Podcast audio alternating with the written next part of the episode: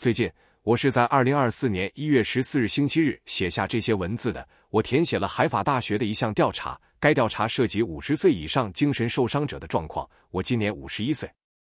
我建议所有能够将调查翻译成尽可能多的语言的人，调查是用希伯来语写的，并帮助将其分发到所有可能的地方。